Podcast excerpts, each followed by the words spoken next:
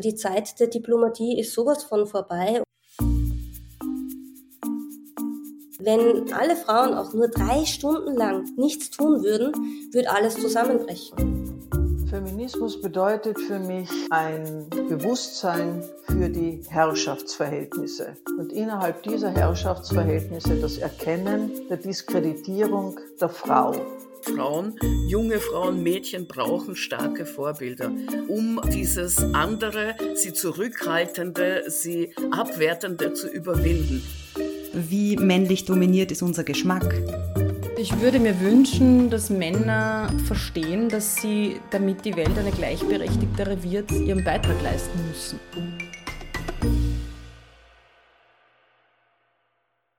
Hallo und herzlich willkommen bei Große Töchter. Schön, dass ihr auch 2023 wieder dabei seid. Diese Folge ist ja voraufgezeichnet, aber wir befinden uns, wenn ihr das hört, ja schon im neuen Jahr. Und ich hoffe, ihr seid gut gerutscht und gewappnet für alles, was die nächsten zwölf Monate so auf uns zukommt. Ich hoffe doch, dass es auch einiges feministisch Erfreuliches ist.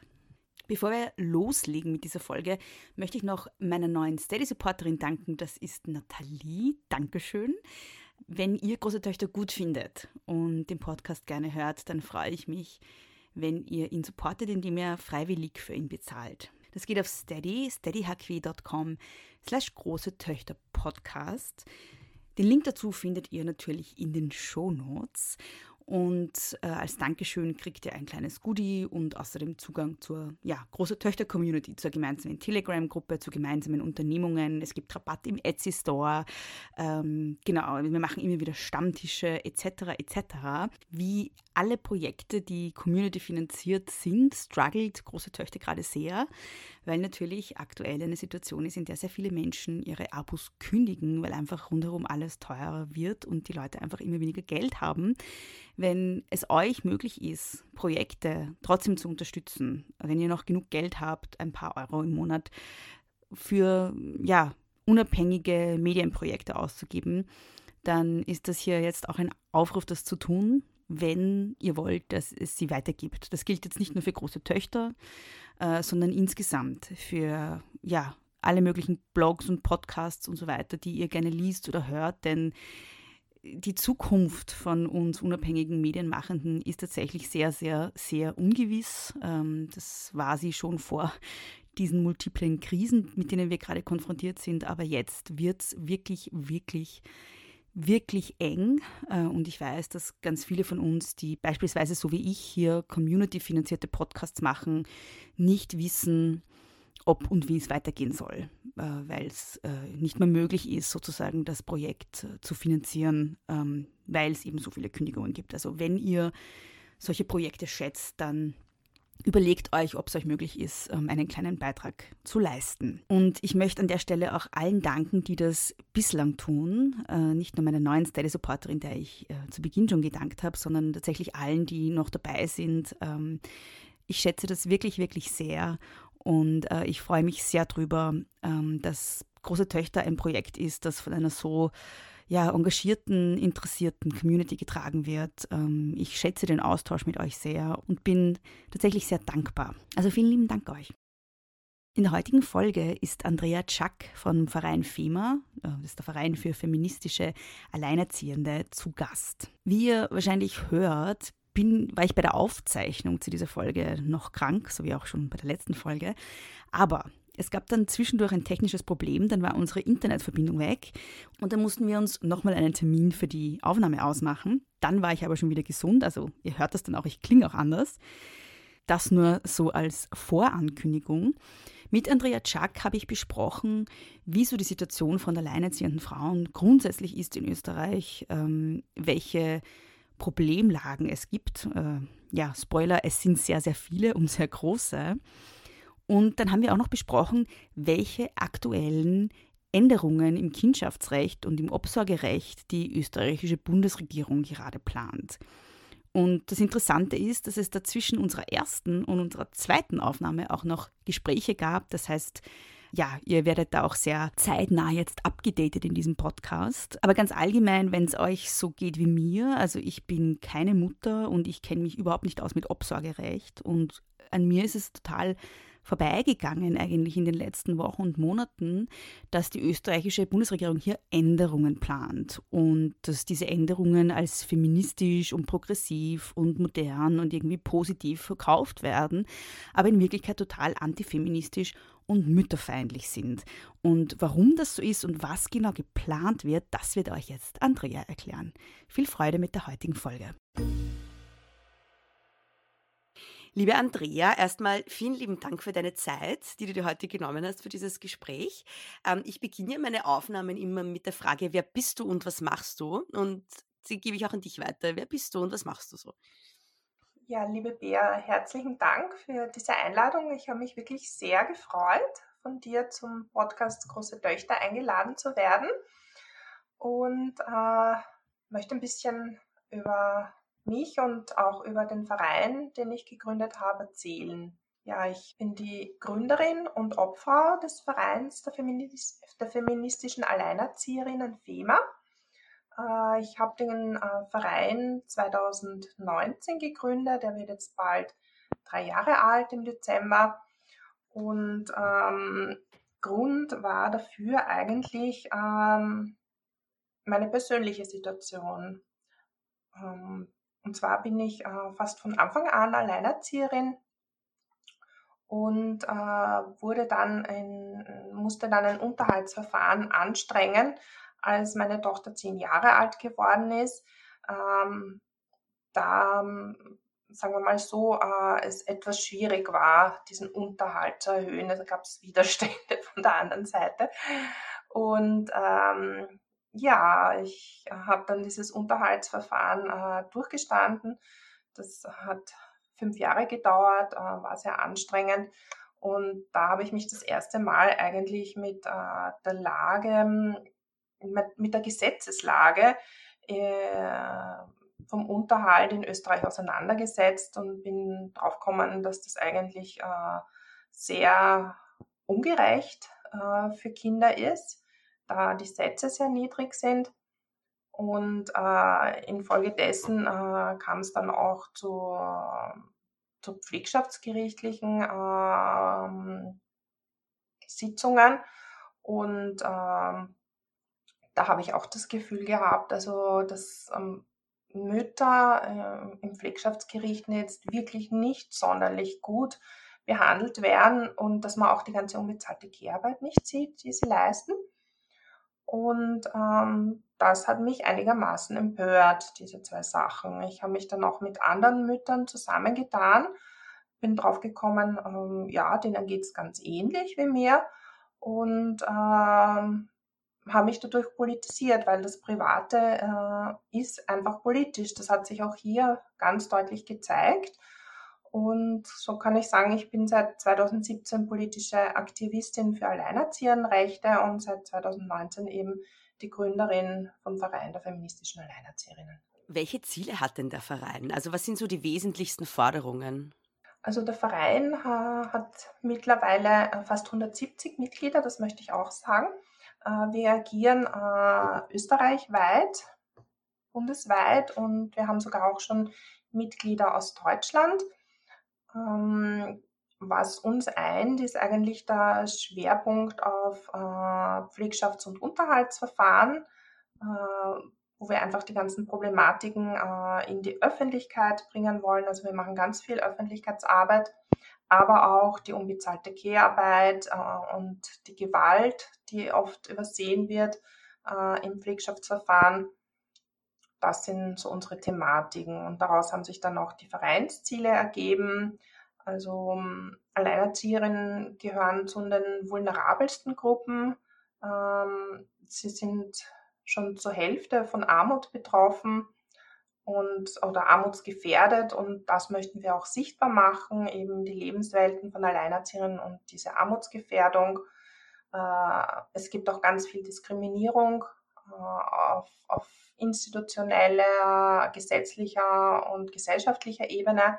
Das zeigen wir auch auf. Also wir möchten die Gleichstellung von Ein-Elternfamilien gegenüber zwei Elternfamilien. Äh, wir fordern ganz viel Verbesserungen für die Lebenswelten von Alleinerzieherinnen ein. und eben auch äh, ein feministisches äh, Familienrecht. Also genau das möchte ich auch noch dazu sagen. Äh, es gibt äh, bestehende alleinerziehende Vereine, die wenden sich aber an Väter und Mütter und ähm, ich habe mich da dann nicht mehr so ganz abgeholt gefühlt. Ähm, ich wollte auch den Zugang feministischer gestalten äh, zum Alleinerziehen sein, weil das hat doch ganz viel mit Selbstermächtigung zu tun. Selbstermächtigung, sich aus einer Beziehung zu lösen, die einfach nicht mehr passt, äh, wo man sich nicht wohlfühlt. Äh, viele Alleinerzieherinnen haben auch äh, viele Formen von Gewalt erfahren, von psychischer, finanzieller, physischer und sexualisierter Gewalt. Und äh, das ist ganz toll, wenn sie das schaffen, sich da zu lösen und ihren Kindern auch ein, ein positives Vorbild zu sein, ein, eine starke Frau zu sein. Denn äh, Kinder orientieren sich ja an ihren Vorbildern. Also man kann bei Kindern sehr viel reden, aber das heißt nicht, dass sie das dann auch machen. Aber die Vorbilder, äh, die nahmen, äh, ahmen sie dann nach. Und deswegen denke ich, ist es wichtig, äh, wenn man ihnen auch äh, ein, ein starkes, positives Bild von einer Frau vermittelt. Und daher der feministische Ansatz bei uns, hm, den einfach viele, viele Mütter auch teilen und der ihnen auch gefällt. Weitere Forderungen ähm, sind zum Beispiel die Durchführung einer Kinderkostenstudie. Äh, die wurde jetzt vom Sozialministerium letztes Jahr durchgeführt. Das finden wir sehr gut. Äh, auf der anderen Seite hat es dann auch äh, gezeigt, wo die ganzen Schwierigkeiten liegen. Und zwar ist, ist, ist das nicht toll, was, was uns da die Statistik Austria vor Augen geführt hat nämlich äh, dass die Kinderkosten pro Kind bei Alleinerziehern fast doppelt so hoch sind wie im Vergleich zu zwei Elternhaushalten. Warum ist das so? Naja, das ist äh, einfach so, äh, weil ähm, zum Beispiel die Miete, ähm, die wird ja auch ähm, voll hineingerechnet bei den Kinderkosten und in einem äh, Zwei-Eltern-Haushalt können sie sich diese Kosten teilen und in einem Ein-Eltern-Haushalt nicht. Also das schlägt sich dann voll äh, in den Kinderkosten nieder, äh, nieder ja. Und auch äh, die Armutsgeschwerdungsschwelle äh, wird von offizieller Seite, also auch von den Medien, für alle Kinder bis 18 Jahre publiziert, aber mit der Konsumeinheit für Kinder nur bis 14 obwohl eben eine genauere Daten, also eine Befragung der Daten von EU Silk und der Kinderkostenanalyse erhoben wurde. Also die tatsächliche Armutsgefährdungsschwelle für Alleinerziehende ist auf Basis der Daten von EU-SILK und der Kinderkostenanalyse deutlich höher, als sie ausgewiesen wird. Und deswegen fordern wir die Anpassung der Armutsgefährdungsschwelle für Alleinerzieherinnen an die tatsächlichen Konsumeinheiten. Auch was den Unterhalt betrifft, äh, da gab es auch eine Umfrage vom Sozialministerium und da ist herausgekommen, dass zum Beispiel 51 äh, Prozent der Kinder keinen Unterhalt bekommen von den äh, vom Geldunterhaltspflichtigen. Äh, das ist meistens der Vater. Das muss man sich einmal vorstellen. Und der durchschnittliche äh, Kindesunterhalt äh, beträgt nur 304 Euro im Monat obwohl der durchschnittliche Bedarf für Kinder 900 Euro äh, beträgt. Nicht? Und dadurch erklärt sich dann auch diese große Armutsgefährdung von Alleinerzieherinnen. Also äh, es werden nur ein Drittel der Kinderkosten äh, vom Unterhalt gedeckt. Ja?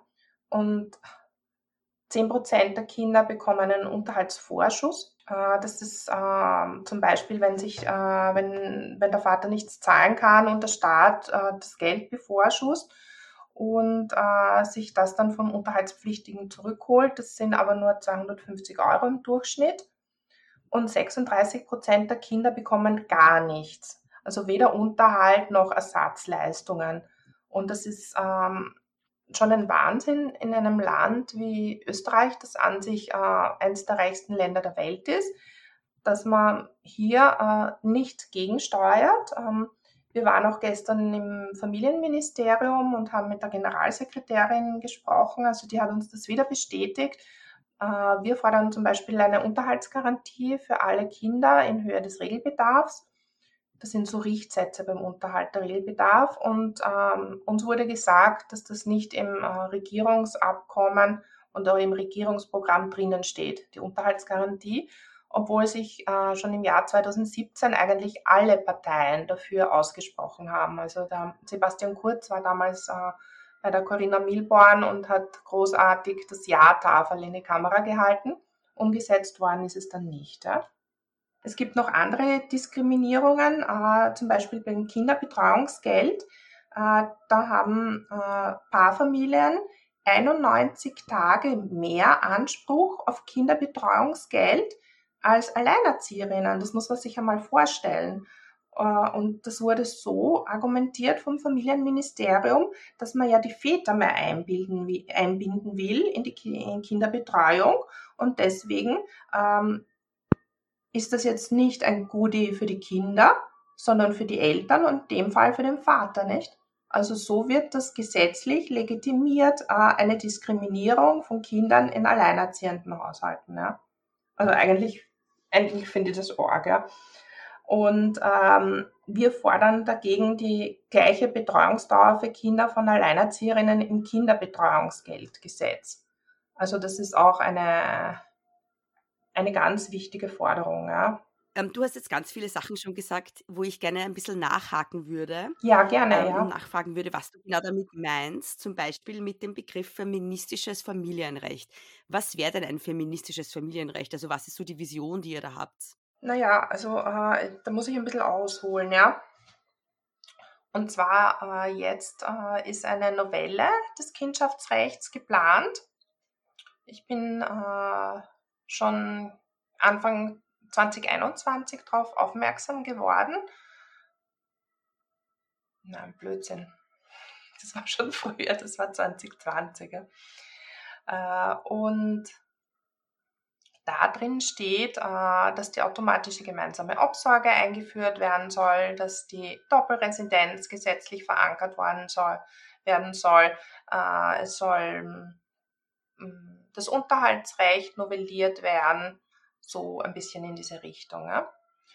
Und äh, viele dieser ähm, Neuerungen sind eins zu eins äh, vom Regierungsprogramm von Türkis-Blau übernommen worden. Und da haben bei mir schon einfach die Alarmglocken geklingelt. Ja. Und äh, Türkis-Blau weiß man, also dass zum Beispiel die Väterrechtler äh, ganz, also sehr stark ins rechte Eck tendieren und halt bei diesen, bei der FPÖ und auch bei der ÖVP äh, sehr gerne angedockt haben. Ja. Ich habe mir das dann genauer angesehen. Ähm, wir sind dann auch eingebunden worden in die Arbeitsgruppen zum Familienrecht. Da haben wir wirklich äh, schon im August 2020 gemeinsam mit der Allianz Gewaltfrei Leben äh, waren wir bei der Justizministerin äh, gemeinsam mit betroffenen Müttern im Justizministerium, haben unsere Anliegen vorgebracht, äh, unsere Bedenken. Sie hat sich das angehört ähm, dann ist einmal wieder eine Zeit vergangen, es war Corona und erst im April 2021 äh, wurden wir dann in diese Arbeitsgruppen eingeladen. Da standen die Konzepte aber schon, ja, und die waren sehr mütterfeindlich.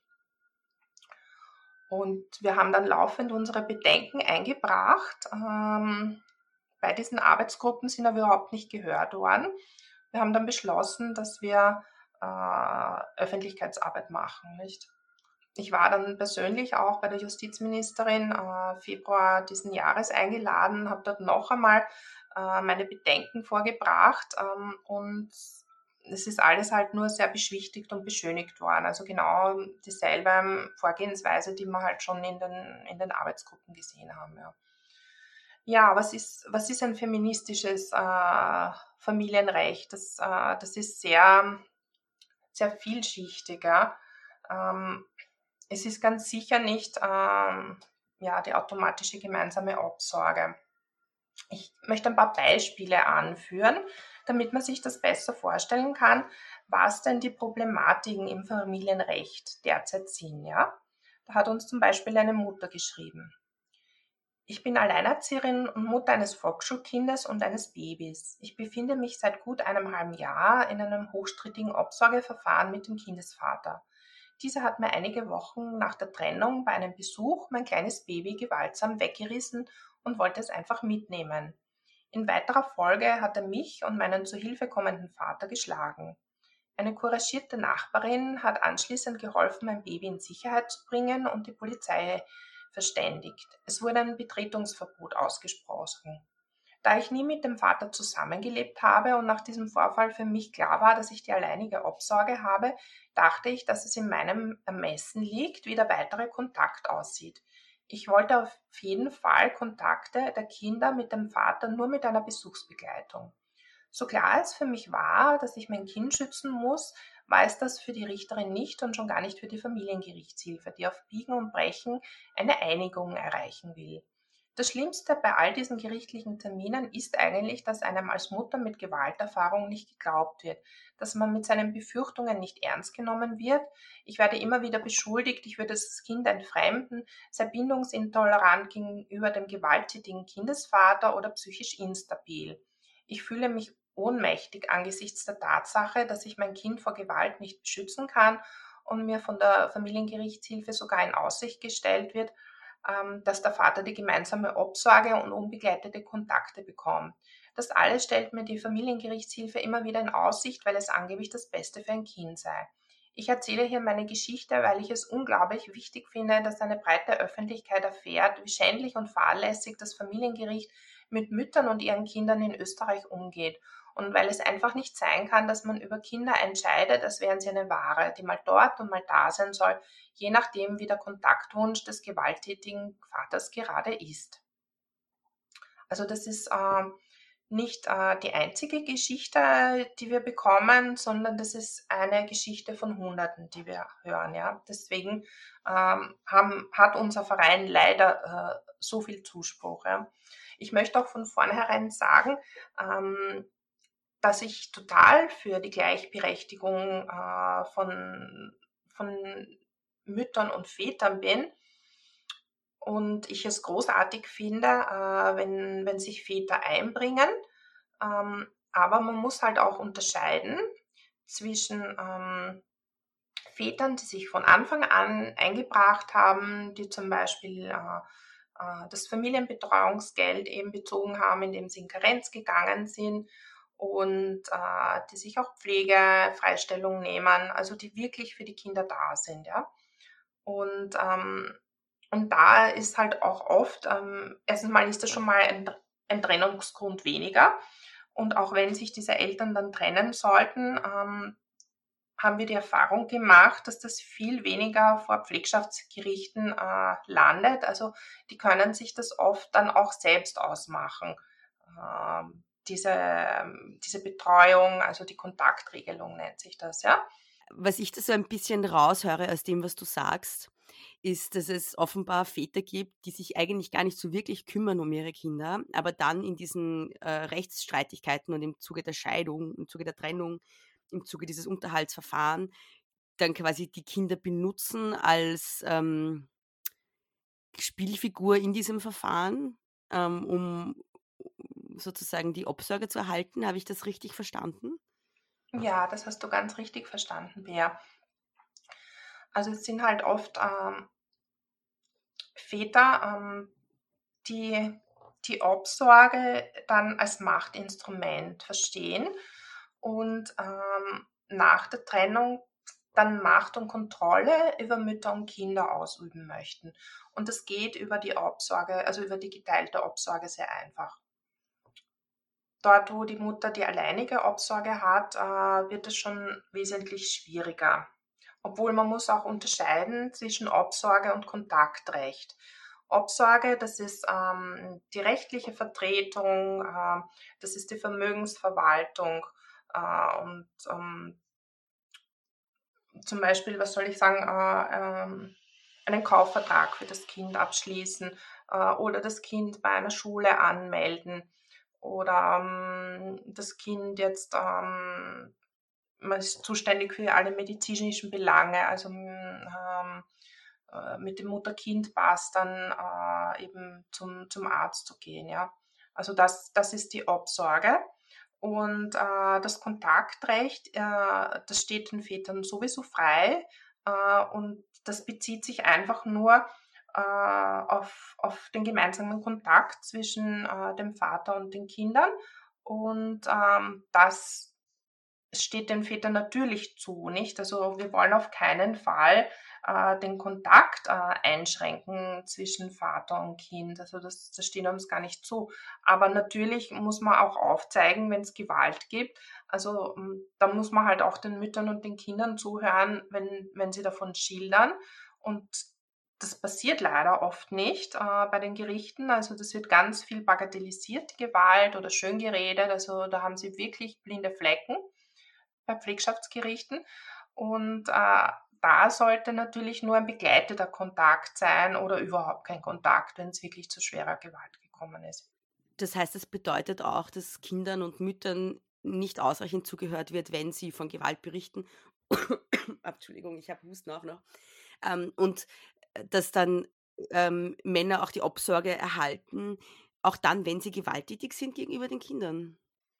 Ja, Genau. Und da möchte ich auch ein bisschen ähm, äh, erzählen. Äh, wir haben auch das FEMA-Telefon. Ähm, ähm, da können sich Mütter hinwenden, ähm, die ähm, Unterstützung brauchen im Pflegschafts- und Unterhaltsverfahren. Ähm, und da hören, hören wir ganz, ganz viele Parallelen, nicht?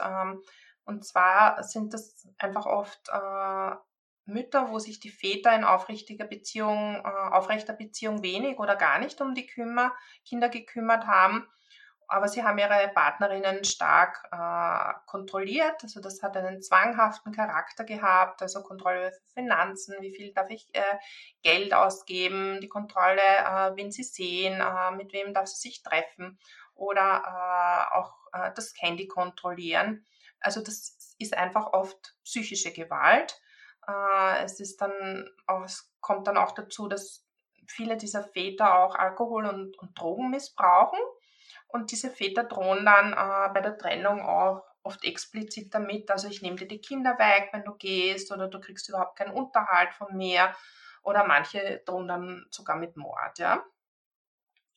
Äh, dann gibt es die Mütter, die es endlich schaffen, auch aus, sich, aus diesen toxischen Beziehungen zu lösen und jetzt ihr, ihr Leben zurückhaben und dann plötzlich beginnen diese Gerichtsprozesse, ja. Und ähm, das, also viele Mütter, die sich an uns wenden, sind gut ausgebildete Frauen und die können sogar ähm, also ihren Kindern ein, ein, gutes Leben bieten. Und ähm, diese Frauen sind auch äh, eigentlich gut informiert und informieren sich, äh, was jetzt Kindeserziehung oder Gerichtsverfahren äh, betrifft und sie sind selbst reflektiert und, und, haben auch hohe Ansprüche als Mutter. Ja. Und ähm, dann kommen sie eben äh, zu diesen Familiengerichten und da finden sie eine Ideologie vor. Ja. Die Ideologie ist, dass zum Beispiel äh, sich Väter um jeden Preis bei der, äh, bei der Kinderbetreuung beteiligen müssen. Ja, egal äh, wie sie sich verhalten, ob sie Alkohol- oder Drogenmissbrauch äh, machen, ob sie gewalttätig sind oder ob sie sonst noch irgendein Verhalten an den Tag legen, äh, was kinderschädigend ist. Ja? Und ähm, man unterstellt dann den, den, Müttern, wenn sie das vor Gericht sagen, dass sie das nur sagen, um äh, sich einen Vorteil im Familiengericht äh, zu verschaffen. Ja? Und äh, das ist sozusagen ein Dogma, das dort herrscht, dass die Mütter entfremden äh, und manipulieren und die Väter sind einfach die Opfer dieser Entfremdung. Ja?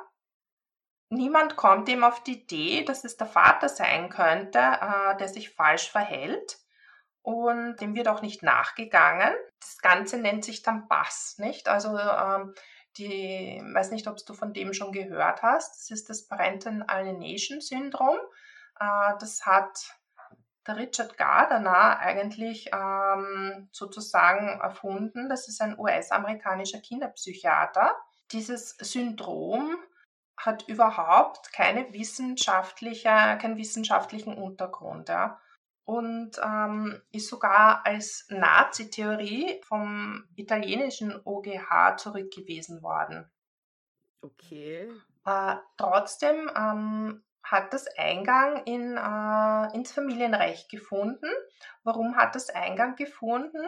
Da müssen wir ein bisschen weiter zurückgehen äh, zum Familienrecht, äh, zu den Familienrechtsreformen von den 1970er Jahren. Äh, die ja auch äh, in Österreich stattgefunden haben, dank äh, so starker Frauen wie der Johanna Donal.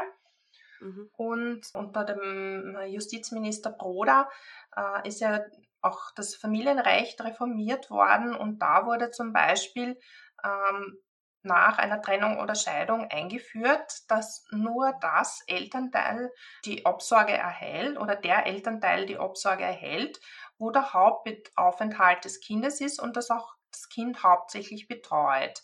Das war komplett geschlechtsunabhängig. Also das konnte sowohl die Mutter als auch der Vater sein. Also zum Beispiel Johanna Donald selbst, äh, wie sie politisch so aktiv war. Und sie hat sich ja dann auch getrennt von, von ihrem Mann, hat zum Beispiel ähm, dann zugestimmt, dass eine Zeit lang äh, ihr Ex-Mann die Kinder betreut hat. Also die haben dort äh, bei ihm gelebt weil sie einfach überhaupt keine Zeit hatte, sich um die Kinder zu kümmern. Also ähm, mhm. sie hat äh, die Gleichberechtigung damals so gesehen und ähm, es, die, die, die Männer und Väter haben sich dann formiert und haben gesagt, ja, das ist ja total ungerecht, nicht? Also, dass äh, plötzlich äh, wir nicht mehr die Macht haben, weil bis dahin hatten sie, also das muss man sich auch vorstellen, dass seit 1811 war das Familienrecht gleich ähm, über die Jahrhunderte kann man sagen, dass immer der Vater die väterliche Gewalt hatte. Und, und es mhm. hat schon in den 20er Jahren Bemühungen gegeben, äh, unter der Adelheid Bob das zu ändern. Das haben sie mhm. nicht geschafft und es hat bis in die 70er Jahre gedauert, bis das, bis das geändert wurde. Ja? Und mhm. äh, Natürlich, die, die Männer waren plötzlich ihrer Macht äh, sozusagen zu entscheiden beraubt, aber niemand hat sich ja darum gekümmert, äh, sozusagen, oder war äh, daran interessiert, die Windeln zu wechseln oder dem Kind was zu kochen. Also das, um das ist den Vätern nicht gegangen.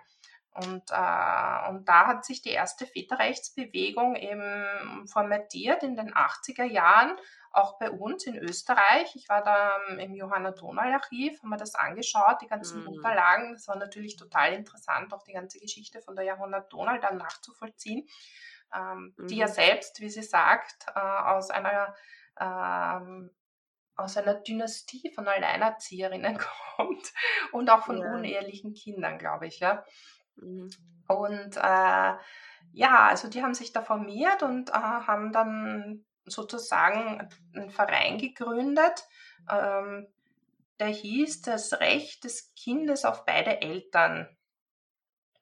Und äh, da. Ähm, mhm, die Väterrechtler haben diesen Verein gegründet. Genau, das waren hauptsächlich Männer, die haben äh, diesen Verein gegründet, haben sich eben organisiert und haben dann ihre Forderungen gestellt. Ja. Mhm.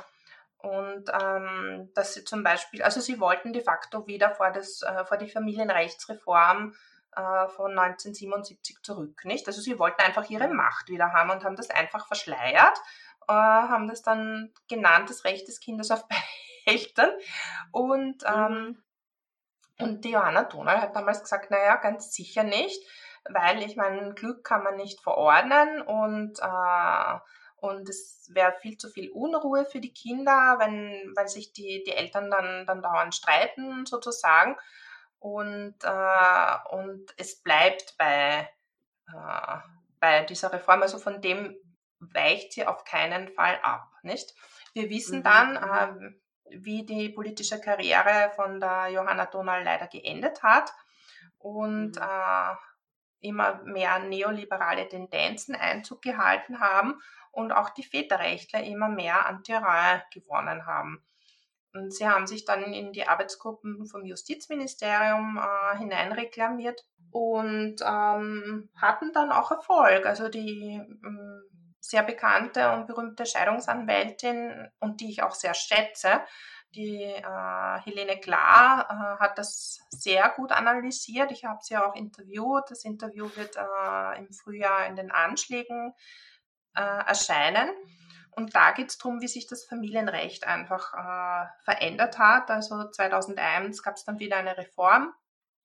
Da wurde zum Beispiel eingeführt, äh, dass verheiratete Paare, wenn sie sich scheiden lassen, auch äh, die Obsorge geteilt ist, zum Beispiel. Ja. Also das war wieder sozusagen mhm. beim Backlash, nicht?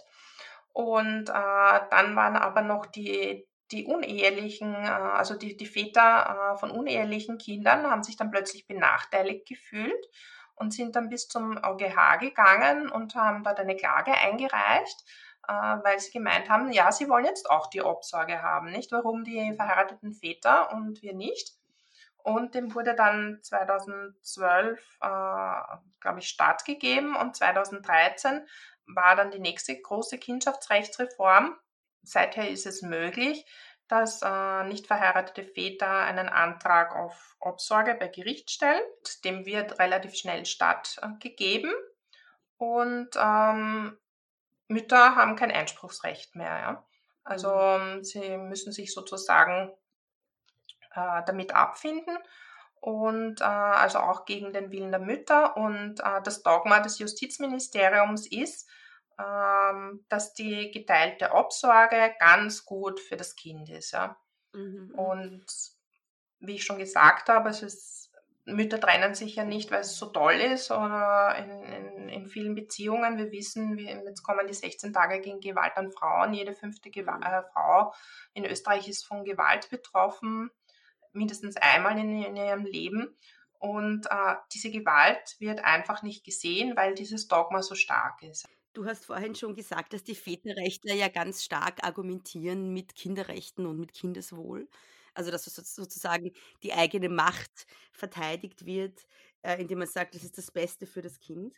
Und ähm, es ist ja jetzt aktuell auch eine neue Kindschaftsrechts, äh, es, nennt sich Kindschaftsrechtsänderungsgesetz äh, geplant. Und ähm, da gibt es das Argument ja auch ganz stark von politischer Seite, ja, dass das das Beste für das Kind ist, was da geplant ist. Was ist denn da geplant? Kannst du das mal kurz auf den Punkt bringen, was denn für Änderungen jetzt ähm, genau geplant sind von der Regierung.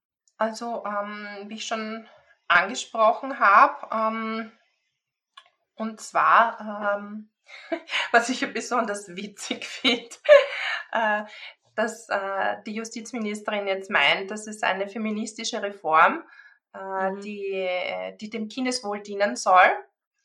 Und äh, die Obsorge soll jetzt nicht mehr Obsorge heißen, äh, weil mit der mhm. Obsorge so viele schreckliche Sachen verbunden sind.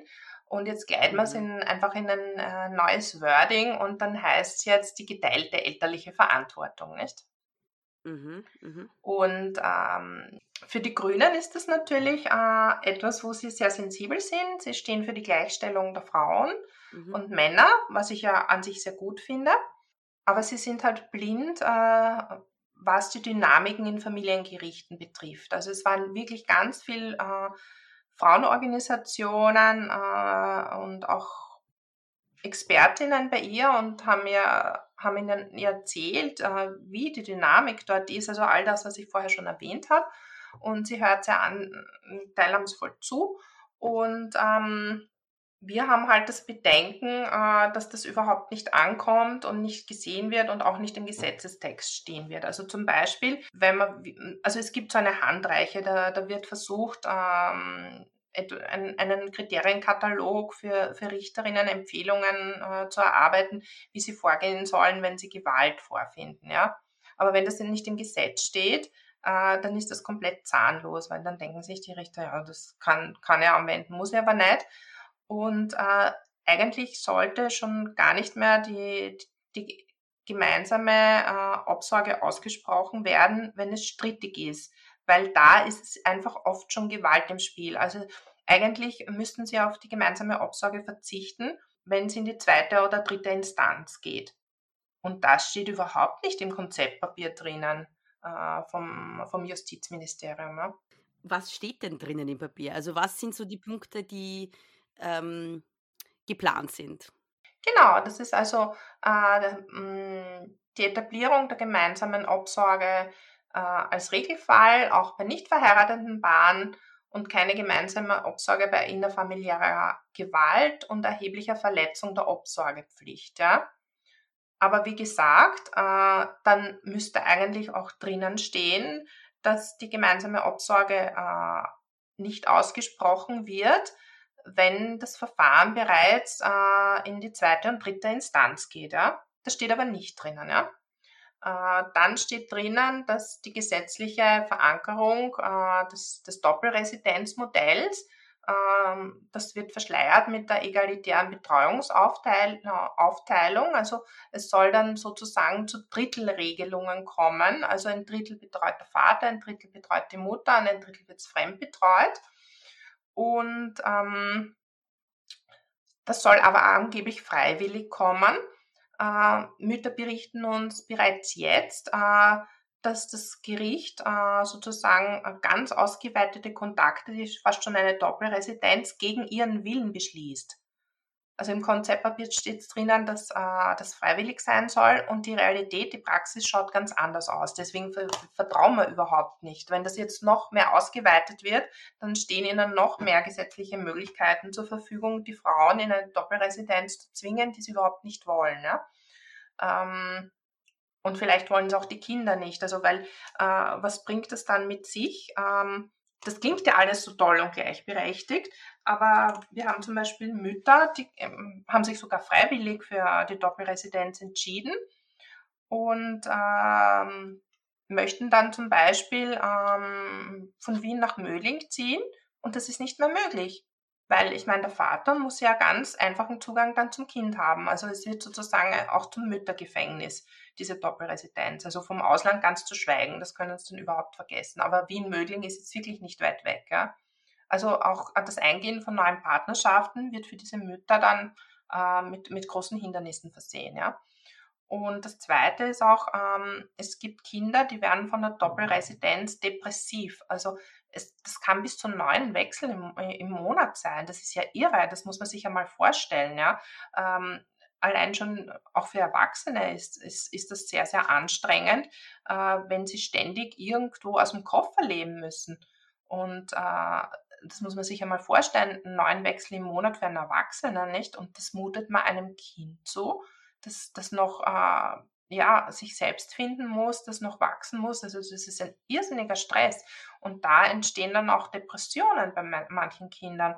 Und, und das sieht man überhaupt nicht, ja, weil man will einfach nur die, die Elternrechte durchsetzen, aber auf die Kinderrechte wird überhaupt nicht geschaut, nicht? Und, und Kinder aus Loyalität sagen dann oft, ja, sie wollen einfach, dass, äh, dass die Eltern nicht streiten und dass einer nicht beleidigt ist und, und geben dann, dann, dann womöglich noch nach, nicht? Aber gut tun, weiß ich nicht, ob es ihnen tut. Also manche halten das vielleicht aus, aber für andere ist das wirklich schädigend. Ja? Doppelresidenz bedeutet an und für sich, dass, ähm, weil vielleicht wissen das auch nicht alle, die zuhören, das bedeutet, dass das Kind sozusagen zwei Wohnsitze hat beim Vater und bei der Mutter, nicht? Genau. Also äh, so gesehen kann man, ähm, also vom Melderecht nicht, das haben sie nicht angegriffen. Äh, im Justizministerium, aber de facto äh, pendelt das Kind zwischen den äh, Haushalten von Vater und Mutter hin und her. Das ist die Doppelresidenz. Und die Doppelresidenz äh, muss gar nicht gleichteilig sein. Das kann auch schon eine Betreuung 30-70 sein, ist de facto auch schon eine Doppelresidenz, nicht? Und was ich noch vorhin sagen wollte, äh, was auch noch äh, vorgesehen ist, dass zum Beispiel dann der Unterhalt gesenkt wird von, äh, von, von den Müttern, nicht? Also, oder sagen wir mal so, es ist ja nicht äh, die Mutter, sondern das ist der Kindesunterhalt, aber natürlich benötigt es die Mutter, um jetzt die Miete zu bezahlen, nicht?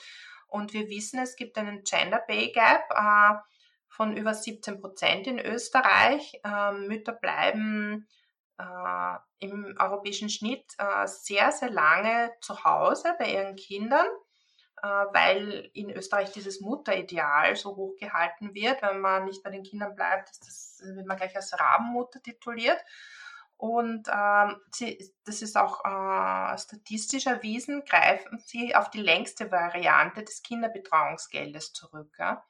Äh, dadurch haben sie dann oft Einkommensverluste. Und auch, äh, auch der Pension Gap ist sehr hoch. Also der ist fast, fast über, über 40 Prozent in Österreich, also fast bei 50 Prozent. Also Mütter sind oder Frauen im Allgemeinen sind in Österreich finanziell äh, viel schlechter gestellt. Ja. Also, und jetzt kommt plötzlich äh, äh, jemand vom Justizministerium und ignoriert das komplett, ja, weil das ja überhaupt nicht berechnet ist, äh, diese Gehaltsunterschiede. Tja, und dann war unsere Internetverbindung weg und wir mussten uns nochmal verabreden, um nochmal aufzunehmen. Aber das war in dem Fall gar nicht so schlecht, denn in der Zwischenzeit konnte Andrea mit dem Verein FEMA nochmal mit der Justizministerin sprechen und es gab einige neue Entwicklungen und von denen wird euch Andrea jetzt noch erzählen.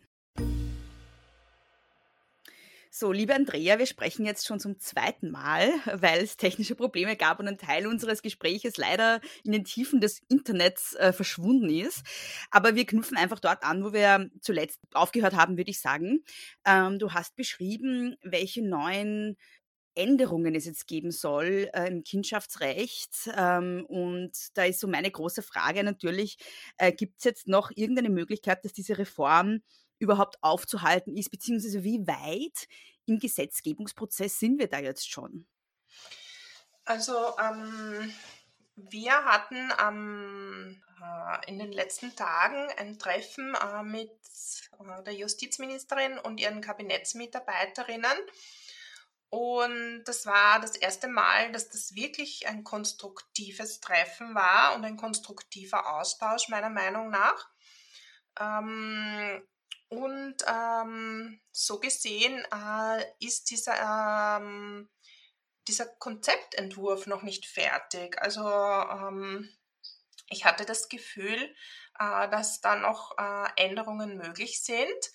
Und wir haben natürlich alle unsere Vorschläge eingebracht, ähm, die, die Dinge, die uns nicht gefallen, gesagt und auch genau begründet. Das hat sich die Frau Justizministerin dann auch sehr genau angehört und auch die Kabinettsmitarbeiterinnen waren wirklich interessiert. Und ähm, so gesehen hoffen wir natürlich, äh, dass viele unserer Vorschläge umgesetzt werden. Mhm. Gibt es jetzt für die Leute, die zuhören, vielleicht irgendeine Möglichkeit, sich da einzubringen? Wie können sie sich einbringen? Naja, ich würde schon auf jeden Fall vorschlagen, dass sie uns schreiben Mhm. Äh, also an die Office-Adresse zum Beispiel, office.verein-fema.at oder direkt ans Justizministerium, äh, an, an das Kabinett von der Frau Bundesministerin Zadic, um auch einfach ihre Sicht der Dinge einzubringen. Mhm. Mhm.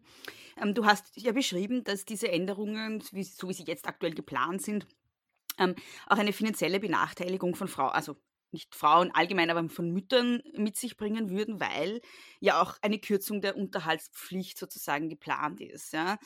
Ähm, da ist, also magst du das nochmal vielleicht kurz ausführen, ähm, unter welchen Umständen der Unterhalt gekürzt wird? Ja, genau, so. Also im ursprünglichen Entwurf ist drinnen gestanden, ähm, je mehr der Vater betreut sozusagen, aber zum zumindest ab einem Drittel mehr Betreuung äh, der Kinder äh, wird ihm eine Unterhaltsreduktion gewährt. Und äh, da gab es auch die Idee zum Beispiel, äh, wenn der Kindesvater jetzt vier Stunden am Nachmittag das Kind betreut, bekommt er gleich einen halben Tag ähm, Unterhalt abgezogen, nicht? Was ja eigentlich ein Wahnsinn ist, weil jetzt hat plötzlich der Tag nur acht Stunden oder wie. Und, ja, und die ähm, Miete wird ja auch nicht äh, weniger, genau, die, die, Frau zu zahlen hat. Weniger. Ja, genau, im Gegenteil. Und, ähm, das war an sich die ursprüngliche Idee. Ausgegangen ist man auch von so einer Art Doppelresidenzmodell, äh, wo jeder Elternteil ein Drittel betreuen hätte sollen und ähm, äh, und ein Drittel hätte, hätte zum Beispiel in der Fremdbetreuung im Kindergarten oder im Hort stattfinden können. Äh, von dem ist man jetzt scheinbar abgegangen. Jetzt heißt es nur mal, es soll freiwillig sein. Mhm. Vorher hatten wir fast das Gefühl, äh, es, es soll verpflichtend sein. Also ist äh, Vater, äh, ja, ich meine, Vater, Mutter, Kind müssen sich da darauf einigen und auch zustimmen. Also das würden wir natürlich auch sehr befürworten. Und ähm, wofür, wovor wir natürlich äh, groß, also warnen und auch große Bedenken haben, dass der Unterhalt äh, dann derartig gekürzt wird, dass, ähm, dass, dass Mütter und Kinder noch mehr in die Armut schlittern, als sie es bereits jetzt schon tun. Also es gibt da eine Kinderkostenstudie und eine Unterhaltsbefragung vom Sozialministerium, das ist vor circa einem Jahr herausgekommen. Und äh, da ist festgestellt worden, dass die Hälfte der Alleinerzieherinnen für ihre Kinder überhaupt keinen Kindesunterhalt bekommt. Ähm, und dann bekommen noch einige äh, zum Beispiel Unterhaltsvorschuss, aber circa 34 Prozent der Kinder bekommen gar nichts, weder einen Unterhalt vom Vater noch einen Unterhaltsvorschuss. Und das ist in den letzten Jahren massiv angestiegen und natürlich auch die Kinderarmut damit. Also die Hälfte mhm. der Kinder, die in alleinerziehenden Familien leben, sind armutsgefährdet. Mhm. Und das ist mhm. natürlich fürchterlich für einen Staat wie Österreich. Und äh, da finden wir halt schon, dass, dass da massiv was geändert gehört. Ich glaube, es gibt da sehr viele Möglichkeiten, wie man ansetzen kann. Wir haben halt auch noch das Gefühl, dass das äh, Unterhaltsprellen der Väter ähm, scheinbar so als Kavaliersdelikt oftmals angesehen wird und dass sie sich die in einschlägigen Vätergruppen und Tipps geben, wie sie das am besten machen können. Also das sollte meiner Meinung nach auf jeden Fall verböhnt sein und es gibt da sicher viele Zugriffsmöglichkeiten über zum Beispiel das Finanzamt, äh, dass man da äh, einfach auf die Unterhaltsschuldner und ihre finanzielle Situation viel besser ähm, also Einblick nehmen kann. Mhm. Weil es kann nicht sein, dass die Kinder von Alleinerzieherinnen so massiv benachteiligt werden. Weil der durchschnittliche Kindesunterhalt, den Kinder bekommen, der ist 300 Euro. Und wenn mhm. wir uns mhm. jetzt die Kinderkostenstudie anschauen, ist der durchschnittliche Bedarf für Kinder 900 Euro im Monat. Und das haben wir auch im Justizministerium vorgebracht.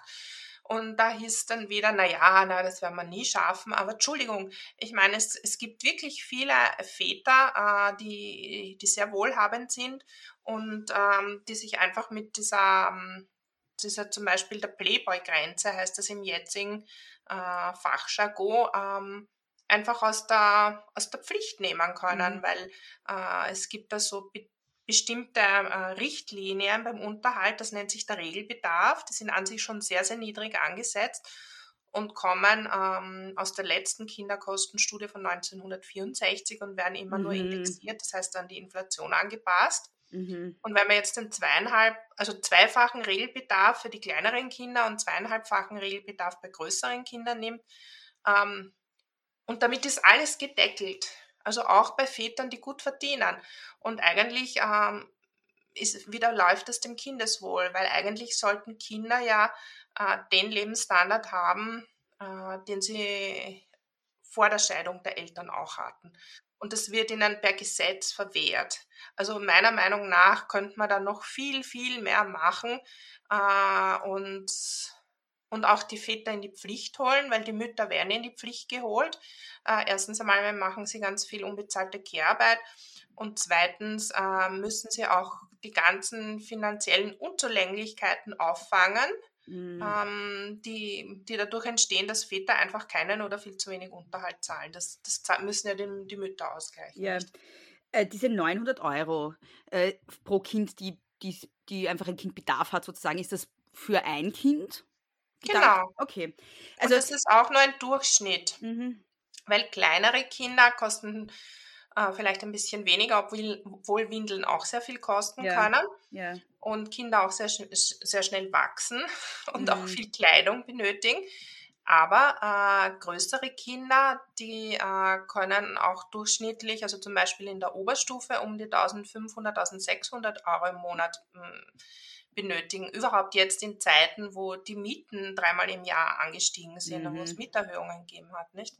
Und es gibt leider Gottes keine Möglichkeit, dass der Staat irgendwie die Mütter unterstützt, äh, dass der Kindesunterhalt auch sozusagen an die Inflation angepasst wird. Nicht? Es bräuchte sozusagen ähm, wie Lohnverhandlungen äh, der Gewerkschaft bräuchte es auch für, für den Unterhalt, nicht? Ja, ja. Also sonst müssen sich das die Mütter mühsam jedes Jahr noch einmal erstreiten und werden es natürlich nicht machen, weil das kostet sie Zeit und Nerven.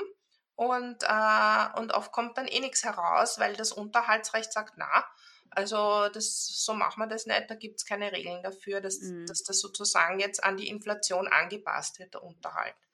Ich glaube, man muss sich das auch nochmal vor Augen führen. Also Alleinerzieherinnen in Österreich sind die größte Gruppe aller Erwerbstätigen, die armutsgefährdet und armutsbetroffen sind. Und das sind zu, ich glaube, 93 Prozent Frauen. Ne? Ja. Habe ich das richtig im Kopf? Und ähm, das heißt, die Politik äh, führt eigentlich aktuell Gesetze ein, die diese Situation noch verschärfen, anstatt die Situation von Alleinerzieherinnen zu verbessern. Ja, das wissen wir jetzt nicht genau. Also ähm, ob, ob diese Situation jetzt so noch eingeführt wird oder nicht. Ja. ja? ja. Also ähm, wir können nur hoffen, dass, dass das nicht so der Fall ist. Mhm. Scheinbar dürfte der ursprüngliche Entwurf äh, entschärft worden sein, mhm. aber ich glaube, so vom Gefühl her, dass man trotzdem äh, nicht an allen Schrauben dreht, um die Alleinerzieherinnen und ihre Kinder aus der Armut zu holen. Ich glaube, da gibt es mhm. noch viel mehr Möglichkeiten. Ähm, wenn man sich genau anschaut, ähm, wie man auf das Vermögen von Vätern zugreifen kann, mhm. zum Beispiel. Mhm. mhm. Ähm, hast du da ein paar konkrete Ideen, was man tun könnte? Ja, das habe ich eh gerade gesagt, nicht? Zum Beispiel ähm, äh, jetzt können RichterInnen und RechtspflegerInnen äh, nur auf die unselbstständigen Erwerbstätigen mhm. ähm, Lohnverhältnisse zugreifen. Also wenn jemand ähm, angestellt wo arbeitet, äh, kann man relativ leicht den Lohnzettel einfordern. Ja? Mhm. Aber bei den Selbstständigen wird es schon schwieriger, nicht? Mhm. Die können ja sehr viel verschleiern in einer Einkommensteuererklärung, nicht? Also die können gewinnmindernde äh, Umstände äh, zum Beispiel eingeben, nicht? Also ähm, man kann ja da sehr viel absetzen, nicht von der Steuer als ja, Selbstständig. Ja. Ja, Und dadurch hat, scheint er dann plötzlich auf, als ob er überhaupt kein Einkommen hätte, nicht? Oder ganz wenig, nicht? Oder auch, wie ist das mit den ganzen Wertpapieren, nicht? Da, da, da äh, haben, äh, hat, das, also, hat das Gericht auch keinen Zugriff dazu. Oder äh, das muss man alles nachwassern, das, äh, das Vermögen, das vielleicht auch in, äh, in Wohnungen steckt oder ob das vermietet wird. Also das ist alles sehr, sehr schwer teilweise herauszufinden. Und meiner Meinung nach ähm, sind auch die Gesetze dazu sehr ungerecht. Nicht? Also es gibt zum Beispiel äh, die Möglichkeit, ähm, dass der Vater sagt, ja, er hat jetzt die Wohnung verkauft, äh, eine, er hat eine, eine Eigentumswohnung in bester Lage und kauft sich jetzt eine, ähm, eine Wohnung, die viel günstiger ist. Mhm. Und da denkt man sich als, als Mutter, ähm, ja, also das Kind bekommt dann auch einen Anteil äh, für einen höheren Kindesunterhalt aus dem Wohnungsverkauf. Ist aber mhm. nicht der Fall, nicht? Das mhm. ist nur das, äh, was zum Beispiel der Vater äh, monatlich verbraucht also das kann man dann vielleicht an den Kontoauszügen sehen. Äh, das wird jetzt als Unterhaltsgrund oder Bemessungsgrundlage hergenommen und mhm. davon gilt dann nur je, je, nach Alter ein gewisser Prozentsatz. Mhm. Also das sind, äh, das sind Gesetze, die sind extrem patriarchal meiner Meinung nach ja.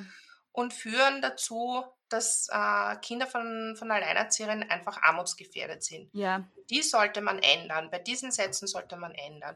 Und wir waren ja im, in den Arbeitsgruppen im Justizministerium zum Unterhaltsrecht eingeladen. Da sind ganz viele Väterrechtler drinnen gesessen. Und da ging es immer nur darum, äh, wie man denn äh, sozusagen äh, den Unterhalt auf, auf möglichst große Weise reduzieren kann für die Kinder, dass sie nur ja nicht zu lang äh, studieren, äh, damit man ihnen zu lang Unterhalt zahlen muss oder auch wie man die Frauen und Mütter am besten überwachen kann. Mm. Das war mm. auch sehr erschreckend. Da hätten sie am liebsten gehabt, dass man sozusagen offenlegt, wofür man für die Kinder das Geld ausgibt. Nicht? Als mhm. ob es ist immer dies, äh, dieses Narrativ, dass die Frauen das Geld äh, der geschiedenen Väter oder getrennten Väter dann für sich verschleudern, nicht? Also mm. das, äh, das sind Narrative, die sind wirklich ähm, die sitzen sehr tief und die haben sie die letzten 20, 30 Jahre sehr erfolgreich erzählt mhm. und haben damit auch die öffentliche Meinung damit gebildet. Mhm. Aber de facto ist genau das Gegenteil. Nur haben die Frauen das äh, einfach nicht die Zeit und die Geduld und die Kraft, das Gegenteil oft zu erzählen, nicht? Weil die sind ja mit der Kinderbetreuung beschäftigt. Ja, ja, ja. Warum sind wir da, dass wir das an die Öffentlichkeit bringen mhm. und, und sagen, wie eigentlich äh, der wahre Stand der Dinge ist? Mhm. Das beantwortet vielleicht schon einen Teil meiner nächsten Frage, ja, weil du hast es schon beschrieben, auch in unserer ersten Aufnahme, dass äh, Väterrechtler eben einen sehr großen Einfluss haben auf die Politik und auch in diesem Gesetz sich jetzt, zu, also zumindest in dem Entwurf, der mal sozusagen der erste Entwurf war, der, äh, von dem wir letztens geredet haben, ja, dass sie da äh, ja auch, dass sozusagen ihre Handschrift das sehr deutlich erkennbar ist und es ein sehr antifeministisches, sehr mütterfeindliches, äh, mütterfeindlicher Entwurf ist. Warum glaubst du denn, wird den Väterrechtlern so aufmerksam zugehört und den Frauenrechtlerinnen nicht? Ja? Naja, mittlerweile hört man uns schon sehr zu, weil äh, wir eine Wahnsinnsmedienarbeit in den letzten zweieinhalb Jahren gemacht haben. Wir haben vier Pressekonferenzen dazu gemacht und ähm, unzählige Interviews gegeben ähm, und ähm, haben sehr viel Medienarbeit gemacht, auch äh, mhm. auf Social Media. Und ich glaube, das ist mittlerweile in der öffentlichen Meinung angekommen. Der ORF mhm. hat mich auch interviewt und auch äh, andere Medien. Und auch du bist auf uns zugekommen oder auf mich, was mich natürlich sehr freut. Und das, dies, diese Wahrnehmung war zum Beispiel vor einem Jahr noch nicht so da. Okay. Ja. Also ich habe schon das Gefühl, ähm, dass das sehr wohl was gebracht hat, dass man uns zuhört, aber bei dem, was die Väterrechtler betrifft, äh, die lobbyieren halt seit 20, 30 Jahren sehr erfolgreich, sind mhm. mittlerweile auch schon sehr fest etabliert mhm. äh, in im Justizministerium, also ich habe meinen Augen nicht getraut, wenn ich da drinnen gesehen habe. Ich habe mir gedacht, wie kann das sein bei einer grünen feministischen Justizministerin, äh, dass da plötzlich die ganzen Väterrechtler drinnen sitzen. Mhm. Meiner Meinung nach hatte sie davon keine Ahnung, ja, mhm. oder kannte auch nicht den Hintergrund dieser mhm. Gruppen, die da eingeladen wurden, ähm, ja. weil die vielleicht schon äh, durch, durch die ganzen äh, Beamten, die da drinnen sitzen im Justizministerium, ähm, da schon Beziehungen aufgebaut haben, dass die da immer wieder eingeladen werden. Und man weiß, dass äh, Juristen ähm, sehr konservative Leute sind und ähm, ja, und das, das Ministerium, das Justizministerium jahrzehntelang in der Hand von sehr konservativen Parteien war mhm. oder einer sehr konservativen ja. Partei, die sich halt, ähm, sagen wir mal so, auch an patriarchalen Normen sehr ausgerichtet hat und das immer noch tut und sich natürlich dann auch ihre Klientel eingeladen hat. Mhm. Ja, also ich glaube auch, dass es da einfach ganz lange sozusagen traditionell schon äh, Verknüpfungen gibt, äh, sozusagen einerseits mit politischen Entscheidungsträgern von, von Seiten der Väterrechtler. Aber ich glaube, es liegt auch daran und ich glaube, ähm, wenn man dann ins Thema nicht eingelesen ist oder sich nicht ausreichend auskennt, dann fällt man dem sehr schlecht zum Opfer sozusagen, dass nämlich argumentiert wird mit, es geht ja ums Kinderwohl. Ja, ja, ja, die machen das sehr schlau. Ja, ja also, wenn ich noch nicht weiß, worum es eigentlich geht, dann denke ich mir, ja, das klingt ja gut, ne? Also, genau. nichts einzuwenden. Naja, das ist, ist eine Strategie, nicht? Das, hat, das haben zum Beispiel schon einige äh, Väterrechtler selbst zugegeben, dass sie über das äh, Kindeswohl sozusagen natürlich ihre Anliegen lobbyieren. Ja, ja. Das muss aber man sich immer vor Augen halten. Ja. ja, und es ist sehr erschütternd, finde ich, dass es aber dann trotzdem funktioniert, ja, dass, sie, dass das äh, geglaubt wird und die dann trotzdem eingeladen werden und so weiter. Mhm, mhm. zeigt ja auch davon, dass äh, es noch nicht allzu, ähm, wie soll ich sagen, weit her ist mit der feministischen Bildung in dem Land auch. Absolut, du hast so komplett recht. Nein, Österreich ist ein wahnsinnig konservatives Land.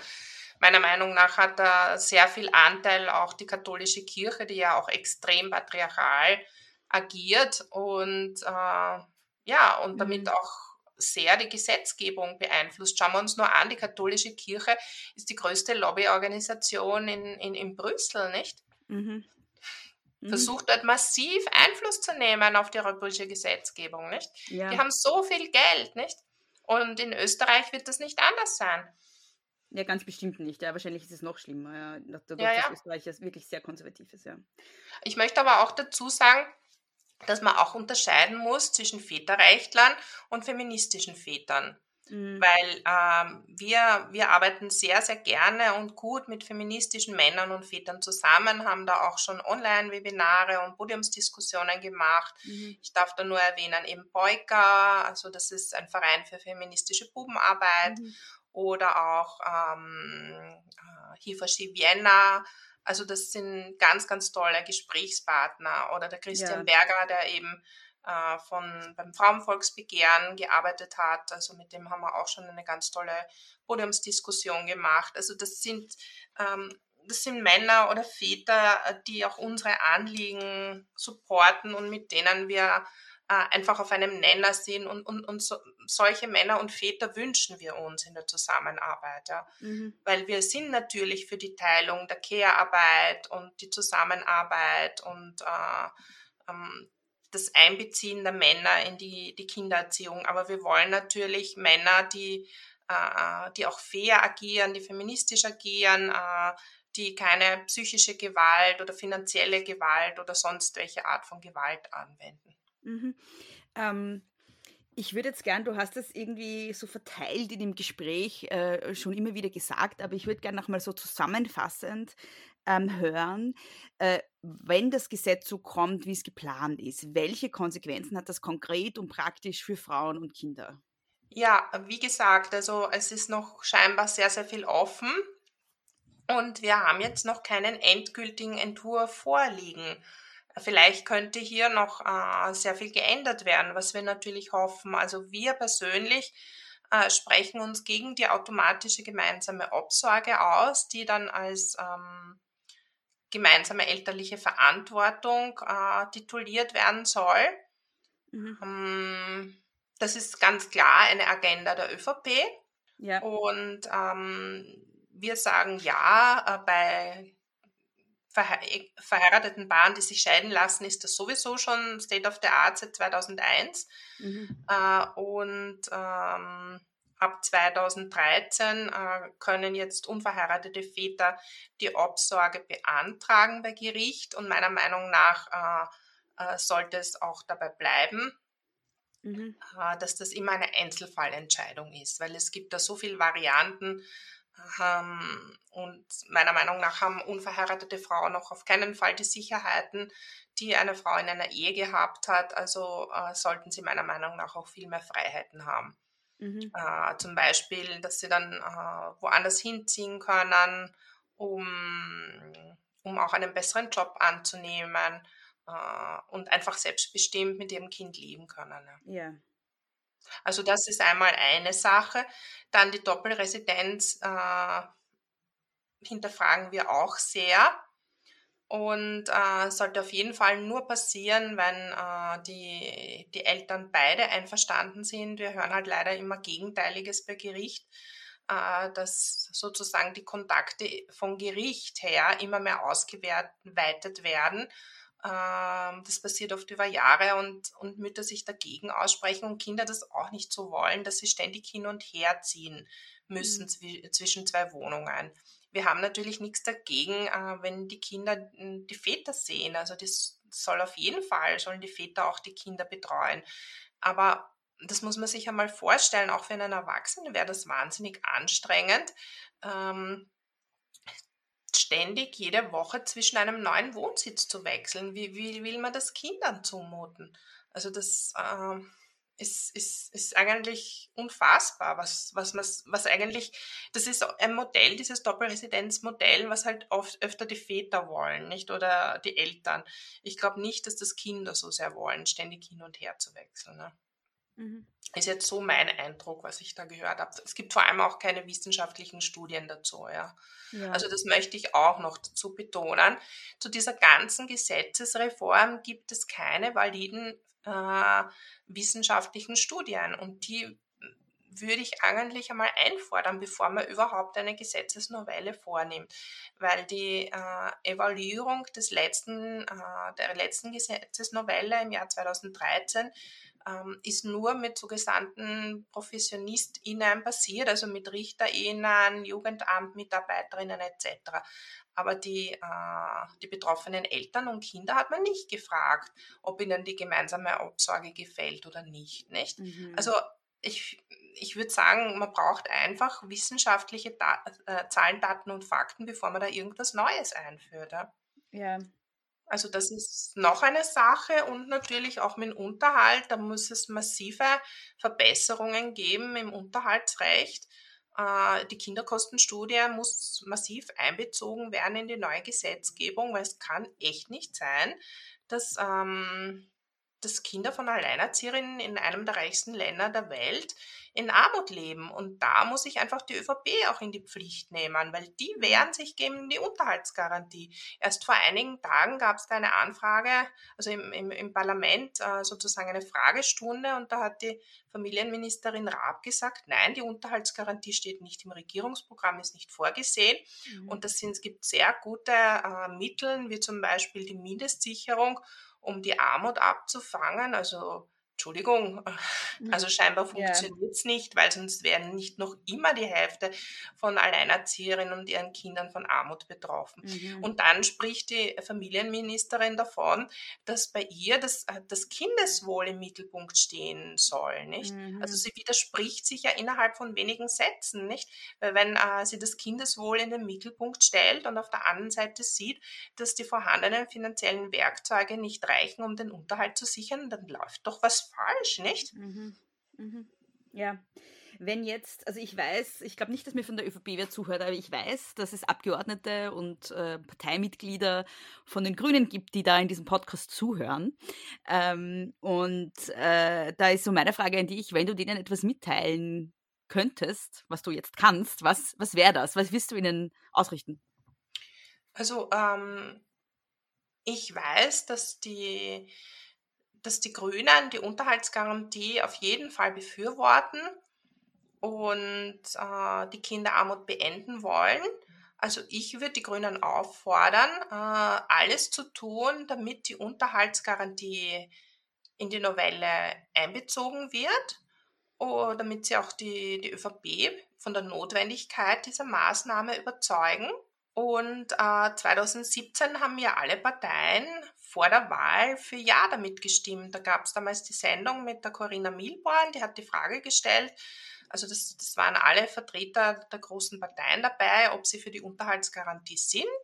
Und damals haben alle äh, die Ja-Tafel in die Höhe geschalten, einschließlich Sebastian Kurz. Also meine Aufforderung an die, an die ÖVP, setzt das um und an die Grünen, setzt euch durch bei eurem Koalitionspartner.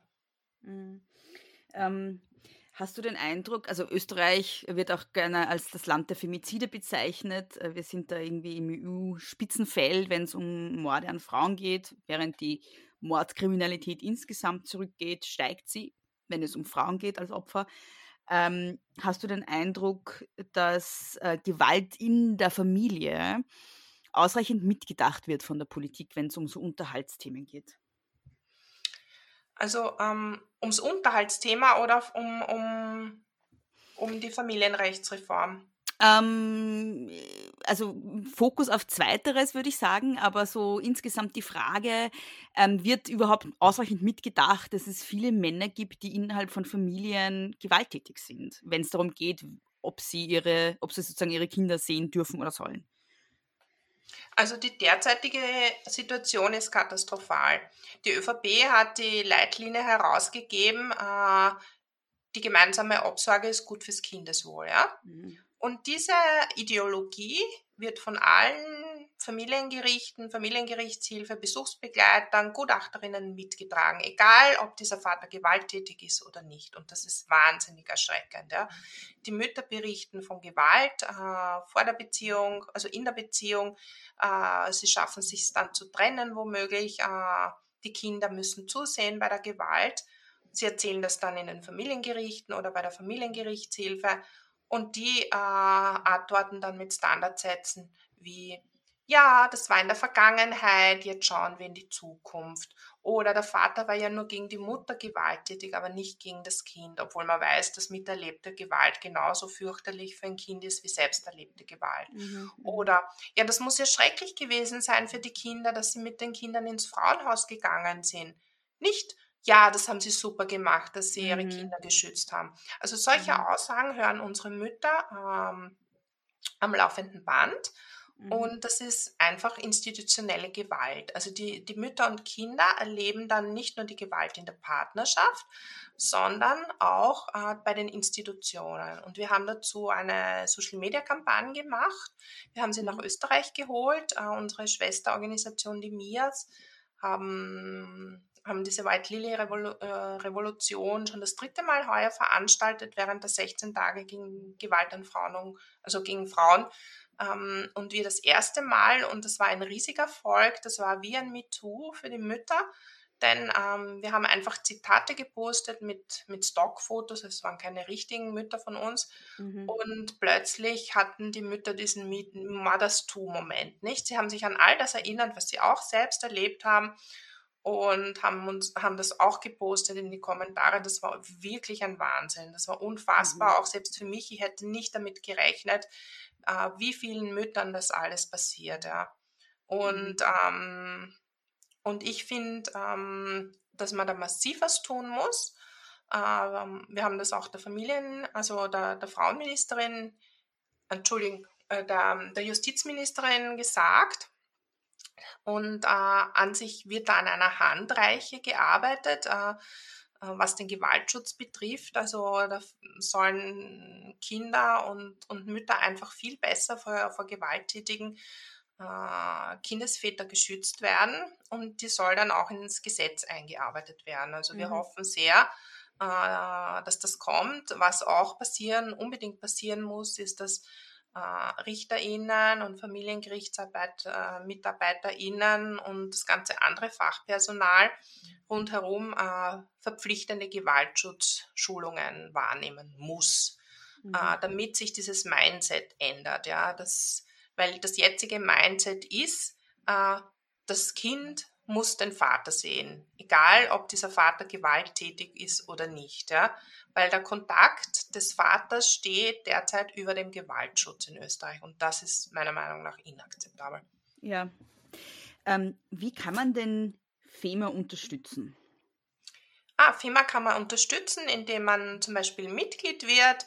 Wir freuen uns riesig ähm, über eine, jeden, jedes neues Mitglied bei uns. Oder man kann zum Beispiel spenden. Wir haben auf unserer Website eine eigene Spendenseite eingerichtet. Da gibt es alle möglichen ähm, Module, die man auswählen kann, wie man FEMA eben finanziell unterstützen will. Man kann bei uns mitarbeiten, ehrenamtlich. Da haben wir ein paar ganz ausgezeichnete Mütter, die für uns ehrenamtlich tätig sind, mit denen wir schon, wir schon ganz viel Dinge gemacht haben. Äh, man kann zum Beispiel auch Interviews geben für uns als Mitglieder und die Situation schildern. Das ist auch wahnsinnig wertvoll, weil bei uns fragen wirklich täglich die Medien nach ja. äh, bezüglich Interviewpartnerinnen. Erst heute äh, haben wir eine Presseaussendung ausgeschickt zum, wir haben jetzt das Thema äh, eben den, den, Unterhalt für junge Erwachsene äh, Töchter von Alleinerzieherinnen, es gilt aber natürlich auch für Söhne, die auch große Schwierigkeiten haben, den Unterhalt ähm, einzufordern, weil mit 18 sind sie ja dann selbst dafür zuständig, dieses äh, sich mit diesem Thema auseinanderzusetzen. Davor war ja die Mutter zuständig. Und da hat sich auch innerhalb von wenigen Minuten dann äh, auch eine, eine Zeitung bei uns gemeldet. Mhm. Also ähm, wir, wir machen halt ganz viel Lobbyarbeit, um diese ganzen Missstände ans Tageslicht zu bringen und sind aber natürlich auf die Unterstützung äh, durch ganz viele andere äh, Menschen, Medien, Zusammenarbeit angewiesen und freuen uns auch darüber. Ja, ich werde das alles verlinken. Ähm, mhm. Wenn man Mitglied bei euch werden möchte, kann man das nur, wenn man selbst alleinerziehende Mutter ist oder geht das auch, wenn man das nicht ist? Nein, nein, man kann auch, äh, ähm, auch es sind auch äh, Großmütter zum Beispiel bei uns oder auch ähm, ja, Frauen in, in, in, in Paarfamilien, die aber einfach uns unterstützen möchten. Okay. Ja. Mhm. Oder ähm, auch Singlefrauen, also ist alles möglich. Ja, ja. Nein, das ist gut zu wissen, weil ich bin zum Beispiel keine Mutter und ähm, ja. genau. Ähm, vielleicht viele auch, die, die, äh, die jetzt zuhören und euch gerne unterstützen würden, aber nicht wissen, ob sie Mitglied werden können. Ähm, mhm. Gibt es noch irgendetwas, das du gerne loswerden würdest, das dir wichtig ist und ich noch nicht gefragt habe? Also ich habe FEMA gegründet, weil das mein Beitrag ähm, zum Feminismus und äh, im Kampf gegen das Patriarchat ist. Und ich freue mich natürlich sehr über Mitkämpferinnen und will alle bei FEMA dabei willkommen heißen. Sehr schön. Und wie man euch findet, das äh, findet ihr alles in den Shownotes. Ähm, liebe Andrea, vielen Dank für die Zeit, die du dir genommen hast, trotz der technischen Schwierigkeiten. Du hast ja zweimal Zeit genommen für das Gespräch. Dankeschön. Ja, vielen Dank, liebe Bea, für das Interesse. Ich habe mich sehr gefreut, äh, dass du Interesse an FEMA hast und dass es jetzt auch eine, äh, eine Podcast-Sendung bei den großen Töchtern darüber gibt. Dankeschön. Danke dir. Vielen lieben Dank, Andrea, für das Gespräch oder für die zwei Gespräche und danke an euch fürs Zuhören. Alle relevanten Infos, auch die Links dazu, wie ihr FEMA unterstützen könnt, wie ihr Mitglied werden könnt und wo ihr FEMA auf Social Media folgen könnt, findet ihr in den Shownotes. Dort findet ihr auch den Link zur E-Mail-Adresse von Große Töchter, großetöchterpodcast.gmail.com. Da könnt ihr mich kontaktieren. Große Töchter könnt ihr überall dort hören, wo es Podcasts gibt und auf großetöchter-podcast.at. Wenn ihr diesen Podcast bei Spotify oder Apple Podcasts hört, dann würde es mich sehr freuen, wenn ihr euch zwei Sekunden Zeit nehmt und dem Podcast eine 5-Sterne-Bewertung schenkt. Das kostet nichts und hilft aber sehr viel, weil es den Podcast in den Charts nach oben pusht und dann sehen ihn mehr Leute und dann hören ihn mehr Leute und so weiter und so fort. Ihr wisst ja, wie das ist. Was auch nichts kostet, ist, wenn ihr in der App, in der ihr gerade hört, auf Abonnieren klickt. So verpasst ihr auch keine neue Folge. Wenn ihr den Podcast gut findet und ihn supporten wollt, dann könnt ihr das, indem ihr euren Freundinnen und Freunden vom Podcast erzählt, indem ihr diese Folge auf Social Media teilt oder indem ihr große Töchter auf Steady mit einem kleinen monatlichen Beitrag unterstützt. Das geht auf steadyhq.com slash große Töchter Podcast. Er findet große Töchter auf Instagram at große Töchter Pod. Mich findet ihr auf Instagram und auf Twitter at Frau Frasel. Und wir hören einander wieder in zwei Wochen. Und ihr wisst schon, auch im neuen Jahr gilt, nicht kleinkriegen lassen.